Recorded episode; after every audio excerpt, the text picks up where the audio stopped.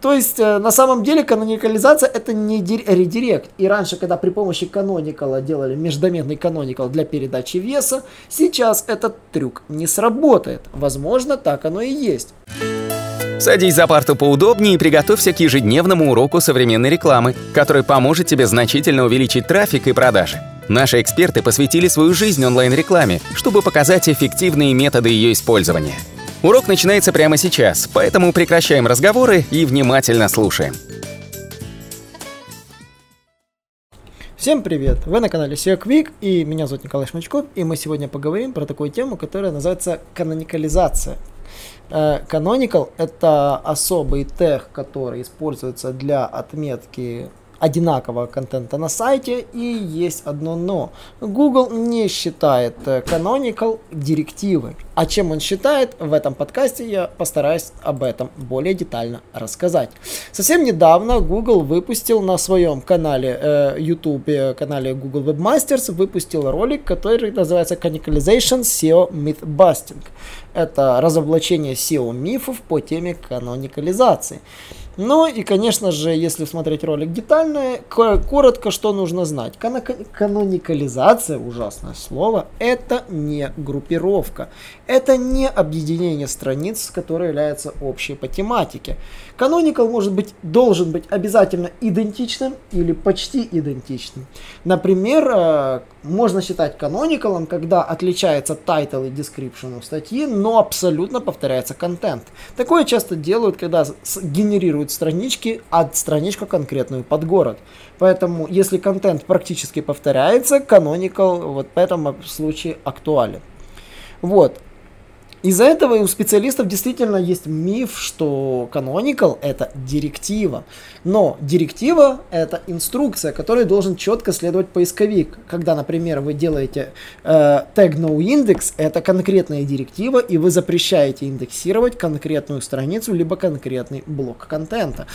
Это директива. Но вот как оказалось, rel canonical это не директива. И э, Google считает эту информацию всего лишь как подсказку, а не как э, конкретный указ... конкретное указание для поисковой системы. И поэтому он может попросту э, проигнорировать и вообще может выбрать не ту страницу, которую вы считаете главной в поиске. Поэтому каноникализация может сработать э, некачественно, если вы сделали каноникалом один контент, который чуть-чуть отличается от другого. И это может не сработать. И с каноникалом здесь получается вот такая вот ситуация, что поисковик по умолчанию может выбрать не то, что вы хотите. Вот.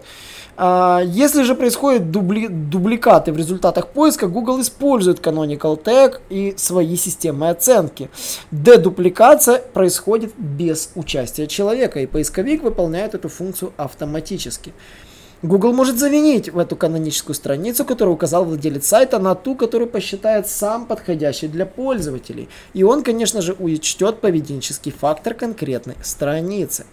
Google может принять предпочтительную каноническую страницу, даже она имеет небольшое количество уникального контента, которого нет на других страницах. Если уникального контента много, то Google не распознает ее как дубликат, и canonical в таком случае вообще использовать нет смысла. То есть мы придем к выводу. Раньше, когда ставилось тег canonical сам на себя, то есть self-canonical на всех страницах, это было как директива защиты, чтобы поисковик не склеил страницы между собой. Теперь по факту этого делать не обязательно. Каноникалам нужно действительно показывать в случае абсолютно повторяющих всех страничек, чтобы поисковик не выбрал случайно ту страницу, которая считается э, не, ну, как бы не являющейся основной.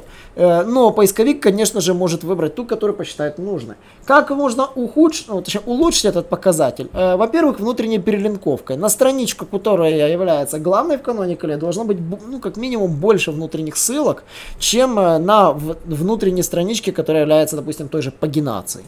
А, в целом вообще может посчитаться странным, но от пагинации многие сейчас уходят, делают автоматическую подгрузку, фильтрацию и тому подобные вещи. Но Google сам использует пагинацию, поэтому пагинация пока до сих пор еще имеет место быть. А, то есть, э, на самом деле, каноникализация это не редирект. И раньше, когда при помощи каноникала делали междометный каноникал для передачи веса, сейчас этот трюк не сработает. Возможно, так оно и есть. И на самом деле, если детально обратиться э, к, к теме каноникализации, то есть э, это фактически, что нужно знать, это сигнал для поиска Google, а не директива. То есть и, и в качестве редиректа Canonical однозначно использовать мы никому не советуем. Редирект 301 прекрасно подходит для передачи веса. Междоменный Canonical с этой задачей справляется отвратительно. Если раньше мы об этом советовали, сейчас этот ролик это актуальный отказ от этого метода. То есть я помню, что я в старых статьях даже говорил и в роликах про междоменный Canonical, но Google при таким образом не учтет ваш переезд. Таким образом часто делаются сайты, сайты, допустим, посвященные там прокачке с а, аккаунтом в Warcraft, и каждый э, новый сайт создается на новом домене. Мы сейчас этого не рекомендуем делать. Делайте просто редирект и создавайте полноценный сайт.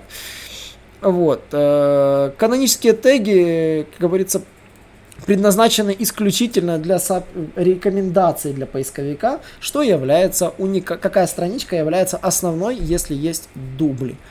Вот. Ну и, конечно же, Google может при, принять каноническую сайту, даже при, признать каноникалом даже ту страничку, которая является не каноничной, при условии, если вы не удосужились уникализировать контент.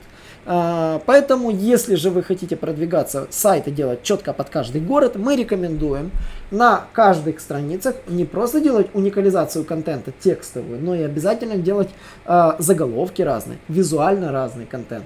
Ну и, конечно же, уделять внимание э, текстовым блокам, которые посвящены, допустим, конкретному городу. Например, можно указать конкретный адрес доставки в этом городе или там филиалы представительства в этом городе, на в которые можно посетить. И таким образом можно создавать поддомены. Допустим, интернет-магазины, они вообще не, не парятся по поводу каноникалов, потому что у них уникализацией контента выступает товарная матрица.